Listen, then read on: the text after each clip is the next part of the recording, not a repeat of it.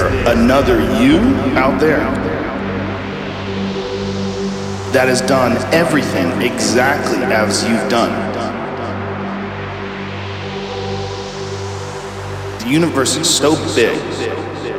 When you think of infinity, the infinite, infinite universe, it's impossible to put in your head.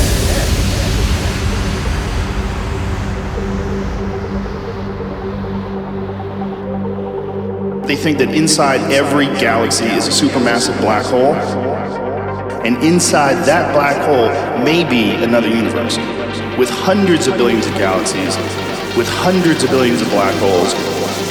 Inside each one of those, hundreds of billions of galaxies.